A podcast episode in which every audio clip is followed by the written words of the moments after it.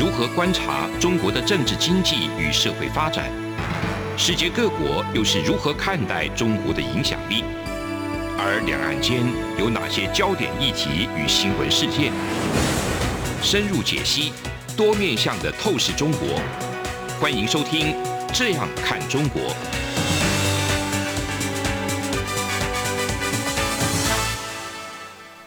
听众您好，我是主持人张振林。您现在收听的是中央广播电台《这样看中国》节目，张振林时间。今天我们节目要谈的一个主题是俄乌战争的一个最新发展跟国际的一个情势哈。那我们今天很高兴邀请到两位来宾，一位是这个海科大吴建中吴老师，主持人各位听众朋友大家好啊。另外一位是国防院的苏子云苏老师，主持人各位听众大家好。OK 好，那我们来先来看一下哈，这个乌克兰跟那个俄罗斯的战争已经打了一个多月了哈。那现在看起来也是陷入一个僵持的一个状态之下。那俄罗斯的一个军力虽然感觉上是相当程度是比这个乌克兰相当绝对的一个优势，但是一个战争哈，有时候也不是看一些数字在打仗啊。所以那个乌克兰的一个反击能力以及作战能力等等啊。都相当程度的让俄罗斯啊陷入一个泥道当中，这当中当然也有一些这个国际的一些援助在里头哈。那以美国跟北约这几个国家为首的一些资源、物资以及武器等等的一个援助，也是相当程度在支撑啊乌克兰作战的一个能力哈。那把战线延长，但是总是要解决嘛哈。那两个国家之间有一个纷争，然后。俄罗斯用大动干戈的一个方式，哦，出动军队来做一个侵略。那乌克兰这边虽然是在做一个抵抗，但是最终哈，这个战争打下去，哈，两边一样一样会受不了。那最无辜的当然是人民百姓嘛，哈。所以这个外交解决就变成是一个相当重要的一个观察方向跟指标。那我们现在看到，其实在这个。比较近的一次，呃，双方的一个会谈，就是在土耳其哈，他们第五波的第五轮的一个会谈里头，啊，两边其实好像各提出比较有所谓的让步，或者说新的一种寻求和平解决的一个方向哦。那这个部分包括乌克兰，乌克兰当然他们是希望说，呃，最重要的一个是要赶快来停火。那停火的话，当然他们现在也接受所谓的，因为。俄罗斯他们那边指指控说，里面那个北约东扩的一个问题，所以乌克兰就建议要成立一个所谓的中立国，但是他这个中立国的一个概念就变成说，他拉了一些国家来帮他做一个保证人，就变成所谓的担保国的一个概念啊，就包括联合国的五个常任理事国。另外，再把周边几个国家，土耳其、德国、波兰啊，乃至于比较远的加拿大、以色列等等哈，都来拉进来，当做所谓的一个担保国家。那乌克兰是希望说这一套可行的一个机制哈，可以安全保障哈，让他们能够以中立国的一个国家，然后最后达成一个全面停火的一个进程啊等等。那争议最争议的一个条件，还有这个克里米亚的一个问题。那么他们也提出所谓的十五年的磋商期的一个概念啊，等等。那其实这个所谓中立国，我们看他乌克兰的想法里头，其实有点像这个北约的第五条的一个规章里头了哈。他是想把那个担保国家拉进来，说跟北约的那个概念是一样，说北约是这样规定，任何一个成员国哈，一个武装。或者说被军事侵略的时候啊，那等同于对其他所有的成员国的一个攻击，这个是北约共同防御的一个很重要的一个原则。那乌克兰现在就想类北约这条一个规章的概念哈，就是想说把这些担保国兜起来，兜起来以后呢，那如果我们乌克兰愿意做了一个中立国，那中立国以后被武装侵略的话，那其他的国家担保国。哦，也等于是要有一个所谓的协防的一个概念哦。那这个部分是不是有这么一个容易哈？就是说，俄罗斯会不会接受这样的一个概念？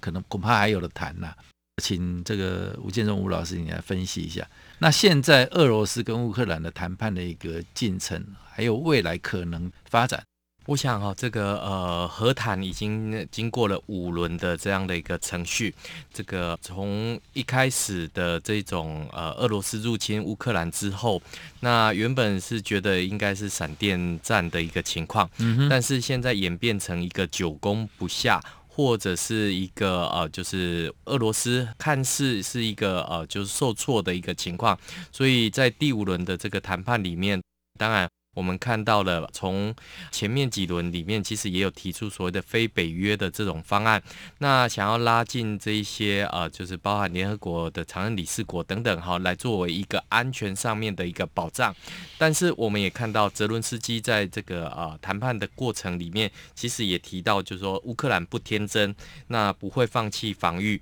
所以换句话说。虽然一边是在和谈，但是俄罗斯的这种打打谈谈的这种策略，是不是会松懈掉这个乌克兰的这种军心？那甚至于俄罗斯的这个呃，大家外界最担忧的，比如说核子武器、生化武器等等。这一些在过程当中是不是会呃，就是拖延战术的一个方式来做一个重整？所以我们会看到，包含像美国的这个情报里面也有提到，就是说俄罗斯现在是在重整的这个过程当中。嗯，所以我们会看到，包括。乌克兰哈，他们在将近一个月的时间的抵抗下来，那当然在战场上面也卓有斩获。当然，我们看到也开始部分收复部分的这个失土村落等等，就说对乌克兰的军民来讲的话，已经人命还有财产上面的损失已经造成。那在这样的一个呃，就是说谈判的和谈过程当中，标的物究竟是什么？那所以我们会看到，对乌克兰来讲，一开始是希望就是说俄罗斯要停战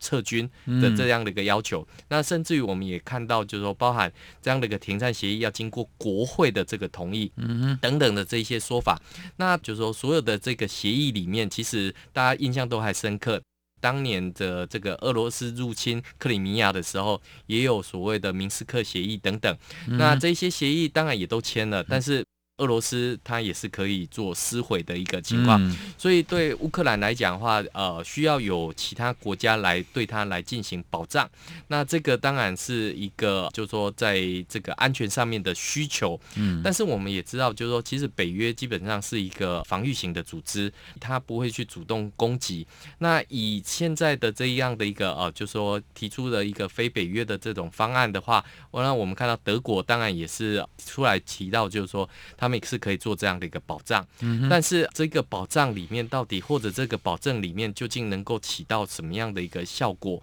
或者是什么样的一个思考？那这个我们可以看到，在目前俄罗斯久攻不下的情况之下，虽然在第五轮的谈判似乎在第一天有传出一个好像比较情况好转的这样的一个呃，就是说一个讯息出来，但是我们也看到俄罗斯的这个国防部他们很快的就把这样的一个和谈。的这个方向上面来讲的话，其实就变得比较没有那么乐观。嗯，所以你可以看到，就是说在战场上面打打谈谈的这个部分，其实对于已经在战场上面的这个乌克兰居民来讲的话，这个和谈与否，或者是是不是一个嗯，就正确的消息，或者是释放这个消息有利于。俄罗斯的这个重整，这个呃，我们会看到在战场上面，似乎这样的一个消息，已经几轮的谈判下来之后，好像没有办法能够得到一个确实的保障，所以可以看得到，就是说，虽然有这样的一个讯息出来，但是外界都还是比较审慎的在看这样的一个评估的情况。嗯哼。打打谈谈啊，其实这个俄罗斯他发动这个战这场战争，当然有他的所求，然后有他的目的。以目前的状况，虽然因为感觉上是因为军事上的一些行动受到一些挫折，或者说比较不如他们的一个如意算盘。那他们最好的如意算盘本来就是想说，呃，马上就闪电战攻到这个基辅，把泽伦斯基你说暗杀也好，推翻掉也好，那成立一个所谓的亲俄的一个政权哦，这可能是他们当初最想要的一个结果。那只是这个结果后来没办法达成了，那是主要还是受到这个军事上的一个行动被那个拖延的一个关系。那在这样的一个状态之下，好，那我请教一下那个苏子英苏老师。俄罗斯现在军事上的行动已经感觉上是没有没有这么顺畅哈。那会不会是让他借着谈判的一个方向，让他有做一个些微的一个调整？然后本来要全盘通吃，要全拿，那可能现在部分拿，哦，部分拿，现在就想说，那克里米亚嘛，哈，还有乌东这个顿巴斯克那个这个部分哦，这个可能性会是怎样？主持人，我想就像刚吴老师说的哈，我的观察是，俄国他这一次是俄罗斯轮盘转错了，嗯。转到那个子弹对到自己，嗯、哦，因为他们从来没有想到说乌克兰，呃，在他们眼中军事力量这么薄弱，是，哦、结果像个俄罗斯娃娃一样，嗯、打不完，打不完，嗯、每个城市都像俄罗斯娃娃，一层又一层，对，都有这么多的，就是正规军，还有后备部队，还有就是国民卫队，嗯，哦，然后有效的就是抵挡俄罗斯的装甲部队，嗯哼，我们先简单讲，俄国它整个战争指导。从俄国就是近十二年来三个版本的国家安全战略报告，他们叫做俄罗斯联邦安全报告。嗯，这是很清楚的，他把乌克兰视为边境的主要威胁，是北约是主要的挑战者。嗯哼，但是很特别哦，俄国的国家安全概念是把欧盟当成是俄国愿意合作的伙伴。嗯，嗯，直到最近一版二零二一年版的才。不再强调跟欧盟的合作，所以这是整个战争上它界定就是入侵乌克兰，然后跟西方的关系的部分。那事实上，呃，为什么说莫斯科这个俄罗斯轮盘转错了？嗯，就是其实从二月二十四号他哦宣布这所谓特殊军事行动之前，我们就多次的就是评估说，俄国其实这个时节是不适合发动战争的。对。因为就像以前我们留学东欧的时候知道，就是在冬末春初的时候，特别是波兰、乌克兰这边，嗯，哦，都是松软的那个黑土。龙血，哦，对，那这样子就是那个在野地会非常非常的泥泞，即使你是履带的这种装甲车辆跟战车，都可能会陷进去，嗯哼，整个就是掉掐了，对，没错。所以在这种情况下，他不适合发动这种战争。那俄国他还是信心满满，用一百六十个 BCT，就是营级的战术群，嗯、哦，他认为一百六十个这样营级的战术群足够吃掉乌克兰大概十九万的正规部队，是，所以就兵分三路。北边是从白俄罗斯向基辅主攻，对，然后东北方是哈尔可夫，嗯、南边是往奥德萨过去。嗯哼，他的如意算盘就是他要打一个闪电战。对，这种闪电战是其实严格讲是一个战略心理战啊。嗯哼，也就是部队顺着公路快速挺进，对，那抵达首都基辅周边，那接着围而不打。嗯。就是在用精准弹药，就是巡弋飞弹啊，进行攻击，这样子可以快速瓦解乌克兰的民心士气，是让他放弃抵抗，就投降。嗯，结果就变成我们刚才讲了，乌克兰坚决的抗敌，才会说这样一个多月了，俄国还是深陷这个泥淖。OK，好，那我们节目进行到这里，先休息一下。这里是中央广播电台《这样看中国》节目，节目稍后回来。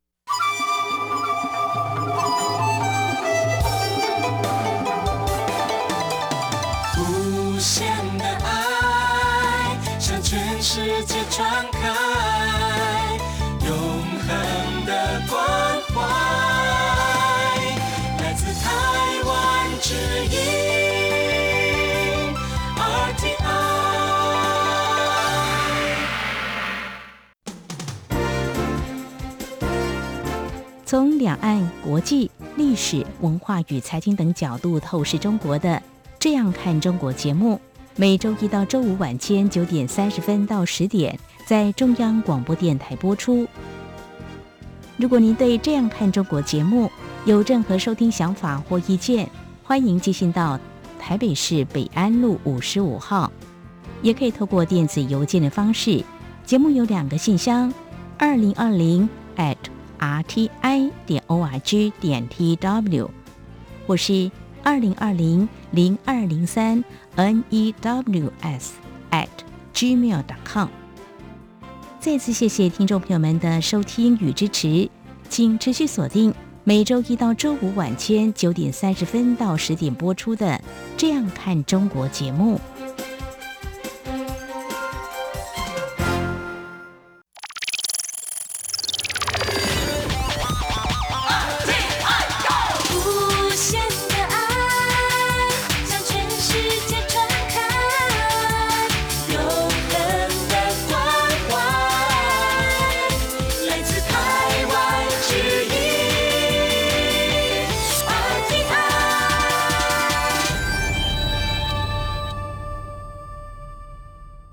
各位听众您好，我是主持人张正霖。您现在收听的是中央广播电台《这样看中国》节目，张正霖时间。好，我们上一个阶段，杜子云树老师讲这个俄罗斯跟乌克兰的那个战争的一个最新的一个进程啊。苏老师认为说，俄罗斯的俄罗斯轮盘哦转错了，把这个装有子弹的那一个洞哦，就到最后枪枪是指着自己。啊，那给自己发动这个愚蠢，发动这场战争，啊致命的一击啊，等等。那其实我们现在还是要看说战争啊，目前现在进行到这样，可能接下来的一个发展会是怎么样？那外交磋商啦，或者说呃，乃至于普丁他自己未来在国内哈，他自己在俄罗斯里面呃未来的一个定位啦，或者说他的影响力啊，会不会因此而受很大的一个影响？我们先就是看说这个战争可能的一个样态啦，结果哦，就像《战争论》这本书的作者克劳塞维兹所说的，是。哦，就是战争是政治的另外一种延续的手段，嗯，哦，所以战争都有它的目的。那如同这普丁先生他在发动战争之后所说的几个目的，第一个呃就是乌克兰要中立，第二个就是去武装化，嗯。那第三个就是去纳粹化，嗯，这是他的政治目标。当然，他包裹成这样子了。嗯、那现在既然他军事行动已经受挫了，嗯，所以他的这个政治目标，我看也就很难是达成了。嗯，毕竟就是说，在这种军事行动的那个计划里面。俄国俄军当然也不是说塑胶做的啦，是他们会有不同的想定。我们讲的 scenario 就可能是 Plan A、Plan B，嗯，只是这一次完全是超乎他们的想象，可能到 Plan A 到 Z 都没办法应付了。嗯，哦，从计划 A 到 Z 都没办法应付了。嗯，我就太小看乌克兰。是，其实不只是俄罗斯大吃一惊，连西方都大吃一惊。对，想说乌克兰并没有先进的空军，也没有先进的那个防空力量。这个部分为什么？哎、欸，这个很有趣哈，就是乌克兰，当然我们讲他的精神战力，嗯、哦，在战场上决定是两个 P 啦，一个是 physical 物理的，物理的，对，第二个是 psychological 就是心理的，嗯，这两个加起来是一个总体的一个攻击或防御的力量，嗯哼，然后乌克兰当然这一次在呃我们讲物理的呃装备上面是比较吃亏了，对。但是他们心里就是很强韧，素质非常强。C，好，那再加上就是还有一个就是秘密武器，其实某个程度是讲，我们可以说是颠覆战场，嗯，或者是一个小的战场革命，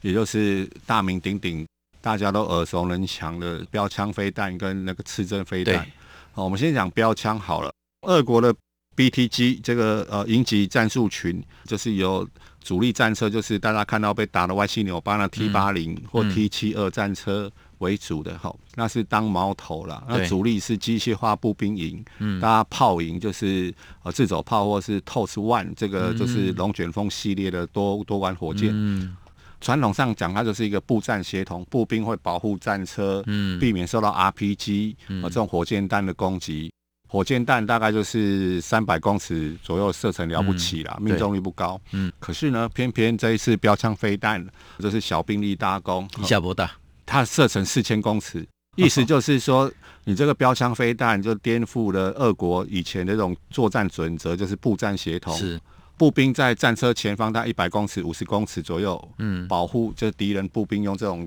火箭弹攻击。对，这在以往是有效的。嗯。那这一次就是因为你的这个标枪飞弹的射程还比我战车主炮一二五公里主炮还远，对，我早就把你战车吃掉了。嗯、那剩下你步兵还敢挺进的话，嗯、那可能就是呃下场就很惨了。嗯、所以就反映到整个在乌克兰战场流出了一些影片。嗯、俄国的主力战车就是基本上像是被怪兽踩过去一样。嗯、先题外话讲一下，为什么俄国战车的被摧毁的啊这种就是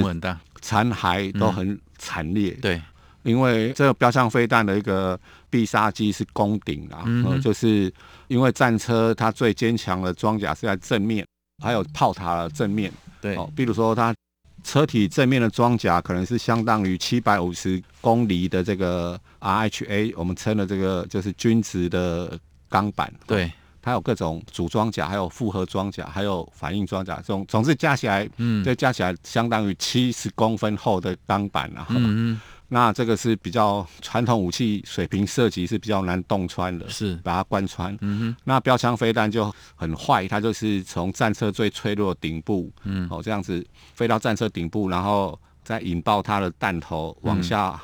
射击。哎，对，所以俗称开罐器就这个意思。OK，好像开罐器不。嗯，就像把战车变成像那个罐头，很厉害哦。罐头咕咕咕咕就打开了。嗯哼、哦。那更不幸的是，俄国战车的设计，因为他们的哲学跟西方不同，所以他对于战车的成员的人命比较没有那么重视啦。嗯。所以他把所西行的炮弹都放在炮塔，嗯、因为它是自动装填的。嗯哼、哦。那比如说我们国军即将导入的 M1A2T，它为了呃就是比较保护人命。对。它的。战车的主炮都放在炮塔后方，嗯，一旦说内部被击破或怎样起火的话，嗯、它爆炸是那个应力是往另外一边放出去，有个类似有个安全阀放出去。对，它俄国就不是了，就是集中在炮塔跟车体。嗯，所以刚刚我们讲那个开罐器标枪飞弹这样一飞过来，嗯，然后引爆之后，从战车最脆弱顶部装甲可能就两公分厚，嗯，一下烧穿，把那个金属喷流、嗯、高热金属喷流往炮塔里面。烧进去，嗯，大家可以想到什么结果？就是那些西型的主炮炮弹，嗯，就是被寻爆，就像发炉换炉 一样。对，那真的是整个战车就是炮塔飞走了，然后车体整个就塌陷。嗯，所以我们刚才讲这个是小的战术武器，对，但是它的确就是对于乌克兰这种轻装部队来讲，就等于是。颠覆了以前，包括西方情报界都认为，俄国的装甲部队势不可挡。嗯嗯嗯。那这一次损失非常惨重，一个愿打一个愿挨，因为谁叫你在这种冬末春初的时候发动战争？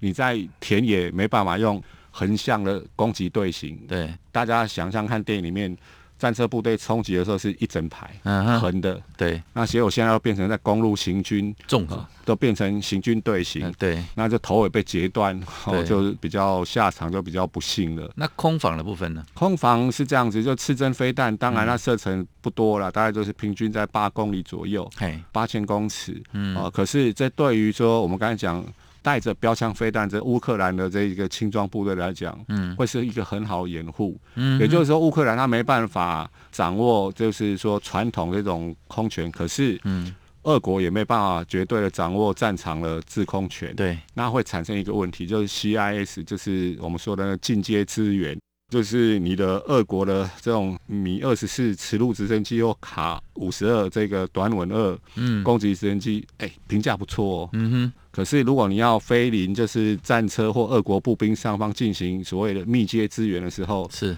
那就很不好意思了，刺针就把你揍下来了。所以现现在是说，俄罗斯讲说啊，你乌克兰啊没有空军也没有海军了啊。嗯。那但是其实你看那个。俄罗斯自己在这两个方面其实也没有占到太大的便宜嘛？是啊，就是说我们传讲传统的空权 （air power） 哈，对这个部分，其实一般来讲，就在现代的军事科技可以分为就是制空跟防空啊。嗯，制空就是战斗机高来高去的，对。那防空就是防空飞弹低来低去的。嗯，我防空飞弹可以躲，而且打得准。哦，那回到刚才刺针的话，就是。这个空权我们讲两个力量，一个制空跟防空。那另外就是从高度来讲，就是传统空权可能是高来高去的，嗯哼，就是一万尺啊，就三千公尺等等。对。但是刺针飞弹，它等于是我们称为一个是树梢空权哈。嗯。Top of tree 就是说低空的一个防空系统，对，而且它一个一个阿兵哥就可以一个人扛一个，到处躲。我躲在骑楼下面，躲在树丛里面，对，然后看到敌人的那个直升机过来了，嗯、或是苏二十五这个蛙式的攻击机来了，嗯，我就扑出来给你一个冷箭，然后就人就 biu 就跑了，嗯、跟标枪飞弹一样，对、哦，所以这样的就让俄国就是伤透脑筋。那这些武器之外，加上英国提供的 NLAW，这是次时代的反战车飞弹，嗯，哦，它射程比较短，一千公尺，哦，所以我先用远距的标枪把你打残了，对，少量再过来的时候就 NLAW 就过去了，过来，还有少量再过来，哦，就遇到德国给的那个铁拳，铁拳反战车火箭，嗯嗯，所以就看到俄国就是战车被开罐头，步兵战车也被开罐头，最后连那个自走炮啊，看起来很凶猛的那个炮有。够粗的 Two S One，那二零三公里那个自走炮就是也被炸得乱七八糟，嗯嗯。嗯，等于是说这颠覆了以前的呃，就是近代啦，不能说以前，就近代那个机械化部队运用的一个部分。嗯、对，在这种情况下，很清楚就是，那你既然我们刚才就讲了，就克劳塞维兹说的，战争是政治手段的另一种延续。对，你军事手段没有了，那在谈判桌上面可能就就是又开始这种用这种转移焦点的方法，一下说要人道走廊啊，对，那人道走廊又去偷打人家。然后一下又说要开这个条件，开那个条件，最后说哦不排除总统可以那个见面，普丁跟泽连斯基可以见面，可是又那个哦，就是说在基辅又撤军，然后又回来了，就是我走了我又来了，就跟开战前一样。嗯，这些情况我觉得都是西方国家会小心谨慎的。嗯哼哼，那情况看起来哦，那个刚刚苏老师的分析。战场啊，说以前的那个战争跟现在真的是在这一次里头，感觉是相当程度的一个被颠覆哈。那我们也看到这个在战场的发展哦，那俄罗斯已经不是这么如人意，所以他可能在谈判桌上可能势必得要试出更多的一个你说退让也好，就是说，那你既然是一个攻击人家恶霸哈，那当然你打不赢的时候，你总是现在要想办法找一个下台阶。那和谈是一个方式，然后乃至于说接下来啊，现在可能层级都已经到这个外交体系或国防部长呃国防部副部长的那个层级。那接下来会不会有到这个已经一喊了一阵子啊，就泽伦斯基跟那个普丁两个人坐下来面对面的谈哦，乃至于第三国的一个介入。那第三国现在最。大家可能最希望，或者说最可能看到的，就是说，那拜登，美国总统拜登会不会也出面啊？那从两方面来看的话，两边看起来也都不排斥啊。那这个当然应该是还是最后取决于这个战场上战事的一个发展哦，才会来谈判桌上最后的一个发展，才是最后两边的拍板的最后的一个关键性的一个因素。好，那非常感谢两位今天的一个分享。以上是中央广播电台《这样看中国》节目，节目到此告一个段落，谢谢。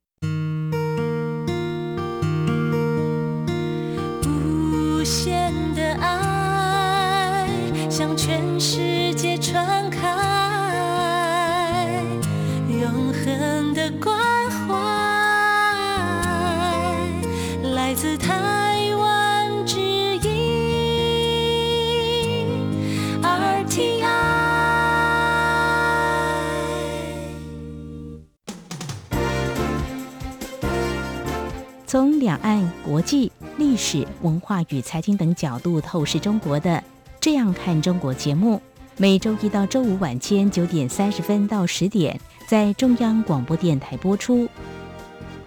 如果您对《这样看中国》节目有任何收听想法或意见，欢迎寄信到台北市北安路五十五号，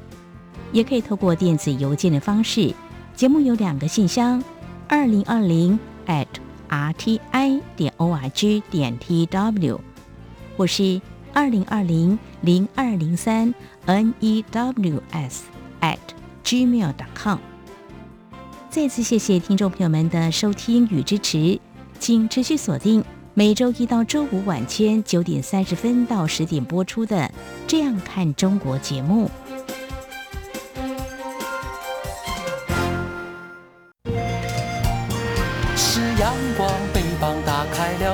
界之窗是阳光翅膀，环绕着地球飞翔。